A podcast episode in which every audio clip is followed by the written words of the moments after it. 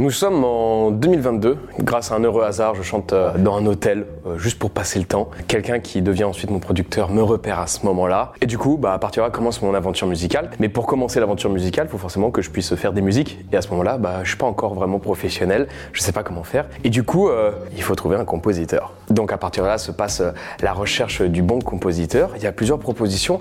Et il y en a un qui tombe vraiment en amour sur ma voix, mon style, etc.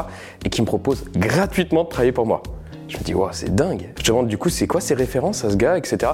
Et là, on m'énonce Chimène Badi, Matt Pokora, Vianney, etc. Et en fait, tu en voilà, donc que des noms. Je me dis, ah ouais, il veut travailler avec moi. Mon manager me dit clairement, il est compétent, mais euh, il y a beaucoup de on dit sur ce gars. Il est spécial. Moi, je me dis, c'est cool, ça va être une expérience de vie. euh, c'est parti, quoi. Du coup, bah, on a convenu de se voir euh, deux mois après, à un endroit assez peu explicite, parce qu'en fin de compte, on n'avait pas l'adresse. Il nous dit juste, je vous envoie un van. Un van vient nous récupérer, mon manager, moi, ainsi qu'un autre artiste connu qui voulait aussi participer à cette session pour m'aider. Et il nous amène dans une espèce de lieu dit, c'est pas une adresse précise, juste c'est un endroit où euh, il y a une maison perdue dans une énorme forêt, et on est là, et ça fait flipper.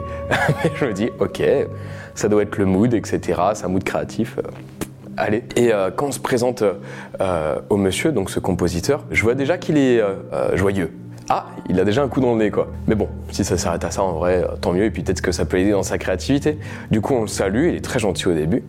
Et euh, au bout de peut-être 10-15 minutes tout au plus, il vient vers nous et nous dit Les gars, je préfère vous prévenir, j'ai appris une triste nouvelle. Euh, j'ai une certaine maladie qui fait que je sais que c'est bientôt ma fin de vie. Je peux peut-être me laisser aller à boire un petit peu, etc. C'est normal. C'est dur à, à cerner comme nouvelle, etc. Donc rempli de compassion, forcément, on peut juste dire ok, courage. on- si tu veux, on peut décaler ça ou voilà. Et lui, il insiste non, non, non. Je, je pense que la musique c'est le meilleur moyen de, justement de combattre ça. euh, donc euh, let's go. Il avait un studio d'enregistrement dans son salon et ensuite c'était une maison à deux ou trois étages, je crois. Il y avait des chambres mais auxquelles on n'avait pas accès. Il nous a fait euh, visiter très rapidement et tout était euh, très lugubre. Euh, une, une ambiance vraiment.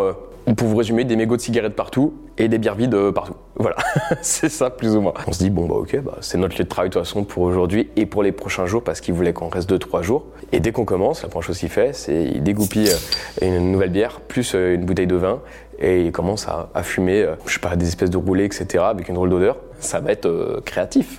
voilà. Pendant 30 minutes en fait, et on parle juste. Il veut savoir euh, qui je suis, comment je fais, etc. Et ensuite, lui, il me dit comment il fait. Mais en même temps, il boit beaucoup. Et euh, au bout d'une trentaine de minutes tout au plus, il me, il dit vas-y, pose-toi, prends ta guitare, joue. Et quand, tu fais un truc qui va me plaire, sur lequel j'ai un feeling, on s'arrête et on va partir sur ça. Donc je joue, plein de choses différentes. Je joue, je joue. Et il est jamais content. voilà. Et près d'une heure après, hyper patient, c'est certainement un juste titre, vu que rien ne lui plaît. Et euh, il prend ma guitare et il fait Ah, bon, tu sais pas jouer. Et là, il place ses doigts de façon euh, assez peu conforme en fait. et il commence à jouer un truc, euh, mais vraiment qui est dissonant. Je pense c'est vraiment le terme. Cet accord n'existe pas. Enfin, il vient d'inventer un truc, très clairement. Et lui nous dit C'est ça que je veux. Donc on se regarde tous dans la pièce et on fait Ah, ça, c'est un tube. Et vraiment, il enchaîne des accords qui n'existent pas, qui sont horribles. Et on se regarde et on fait Ah, ok, il faudrait peut-être qu'on lui dise que euh, non, ça le fait pas quoi. Et je lui dis euh, Je me permets, mais je suis pas sûr que ce soit trop euh, mon style de musique. Et donc j'essaye vraiment d'y aller avec des pincettes, etc. Ça passe pas. Il commence à m'insulter, à insulter ma famille, euh, à me menacer de mort, etc. Et tout ça, mais subitement. C'est-à-dire que euh, c'est rendu tout au tout. Et on voit en fait le nombre de bouteilles et de mégots qui été consommés sur le laps de temps de la dernière heure, en fait. Et on se dit, waouh, c'est quasi inhumain. c'est quand même fou. Euh, il a dû s'enquiller, je sais pas, peut-être une dizaine de bières, finir quasiment la bouteille de vin rouge. Et il a dû fumer aussi une dizaine de, de cigarettes, de rouler. Et encore une fois, je dis dérouler, mais je suis pas sûr sûr de ce que c'était vraiment quoi. Donc euh, on comprend vite que au vu de tout ça, il est dans un état second, le gars. Et du coup, on comprend vite qu'on pourra pas le raisonner. Donc mis à part aller dans son, sens, dans son sens, en fait, on peut pas faire grand chose. Il me dit tiens, reprends la guitare, tu me saoules. Et sur le mur, il y avait un espèce de tomahawk, donc une, une hache en fait. Il la prend et à partir de là, il me la, il me la fout juste ici pour bien schématiser. Je suis avec ma guitare, mon manager, euh, l'autre star de la musique qui est juste à côté, qui nous a accompagnés durant cette session, et lui qui vient de me mettre un coup de tomahawk où il s'arrête juste ici comme ça, et je suis comme ça. Il n'y a même pas de peur qui m'envahit quoi que ce soit, tellement ça me paraît euh, décousu cette situation et irréaliste juste comme ça. Je me dis, est-ce que c'est vraiment vrai ça? Et je vois juste un regard de panique de tout le monde.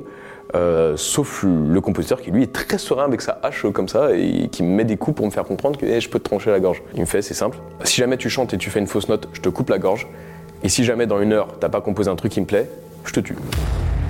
Je fais waouh. Malgré cette situation, j'arrive pas trop à prendre euh, en considération euh, le sérieux de sa menace. C'est très bizarre. Quand il me menace, vraiment, je, suis juste là, je me dis, c'est pas possible, c'est trop hallucinant. Et du coup, quand je joue, j'ai pas vraiment peur. Peut-être aussi il y a l'adrénaline qui fait ça. Je, me dis c'est ridicule cette scène, ça peut, peut pas se passer, c'est pas possible. Donc il reste comme ça pendant 5 minutes. Et ensuite se suit vraiment pendant une heure euh, des scènes irréalistes où il jongle un petit peu avec la hache, etc. Et ensuite il me la remet comme ça. Euh, ensuite il s'amuse à se la mettre, lui mettre comme ça. Et ensuite il me la remet, etc. Et je vois juste que euh, mon manager est juste à côté et je vois qu'il est prêt à bondir si jamais il y a un coup qui part. Et au bout d'une heure, il pose la hache et il se réouvre là une bouteille, certainement d'alcool très très fort, en tout cas au vu de l'odeur que ça a mis, euh, le parfum que ça a mis direct dans la pièce. Mais ensuite, c'est suivi en fait entre 3 à 4 heures, plus ou moins, où la situation se répète d'aller-retour avec une hache sous ma gorge et je fais juste kiffer. J'ai j'ai mis mon cerveau en off à ce moment-là. Je faisais, j'étais une marionnette. Là où on était, il y avait très peu de réseaux.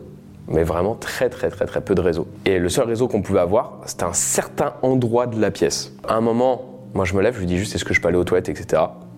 Il me dit oui, oui, euh, vas-y, etc. Et il m'attend euh, limite quand je vais aux toilettes. Donc en fait, quand je vais aux toilettes, je passe à cet endroit où il y a du réseau et juste, je compose en fait le 17. Et à partir de là, en fait, je pose mon portable juste ici et j'espère qu'il va se passer un truc. Je vois que du coup, euh, ça décroche. Moi, je peux pas entendre hein, forcément ce qui se dit, etc. Du mieux qu'on puisse, euh, j'essaye de, faire comprendre, et mon manager aussi, euh, la situation dans laquelle on est en parlant avec le mec qui nous prend en otage, en fait. Et on espère juste que euh, la, la police en fait va comprendre ce qui se passe et qu'ils arrivent à nous retrouver. Nous on n'a aucun moyen de communiquer l'adresse vu qu'on ne sait pas où c'est dans tous les cas. Donc on espère juste qu'ils vont réussir à nous repérer. En sachant que là du coup ça fait au moins 2-3 heures qu'on est dans cette situation au minimum. Il y a enfin euh, les gendarmes qui arrivent. Tout ce que je me rappelle c'est juste euh, euh, voir les sirènes dehors. Un soulagement général de oh ça prend fin. Ça y est. Heureusement, à ce moment-là, lui, voyant cette situation, monte à l'étage et dit Je vais chercher le fusil. En même temps qu'il monte les escaliers pour chercher le fusil, il met des coups de hache dans les murs. Donc, euh, nous, euh, on se dit juste Je crois que c'est le moment. On voit les appels, etc.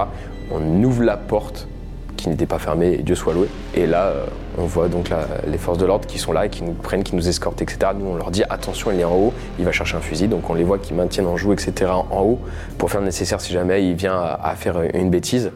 Et ils nous escortent euh, dans la voiture. Et quand on s'installe, on est tous là comme ça, on se regarde, on se dit mais qu'est-ce qui vient de se passer? Une fois qu'on est euh, dans la camionnette, ce qui est assez marrant, c'est que quand on en parle, on explose de rire. Et on se dit ok, on est d'accord, c'est lunaire. Est-ce que ça vient vraiment de se passer? La seule question qu'on se pose, c'est est-ce qu'on est d'accord qu'on vient tous de vivre la même chose là Je me rappelle carrément rire et leur dire Ah, les gars, c'est ça le milieu de la musique? Je sais pas, moi je suis nouveau là-dedans, mais euh, ça va être ça tout le temps. En fait, je me rappelle juste que quand je suis sorti de la camionnette et qu'on nous a déposé du coup à la gare pour rentrer chez nous, etc., il y a eu en fait ce sentiment de me dire je suis venu, j'étais super excité, je repars, je suis un peu moins chaud. Un autre artiste qui a composé avec lui, un des plus grands artistes francophones euh, à l'heure actuelle, qui a composé euh, deux albums avec lui. Il a eu des nouvelles dernièrement. Euh, a priori, sa santé s'est beaucoup dégradée, il est vraiment là en fin de vie, quoi. Voilà. Et c'est quelqu'un qui s'en veut beaucoup de ce moment, et qui noie beaucoup de rancœur. Il a essayé de me contacter plusieurs fois pour présenter ses excuses. Moi, je préfère pas donner suite, ça, ça m'intéresse pas spécialement.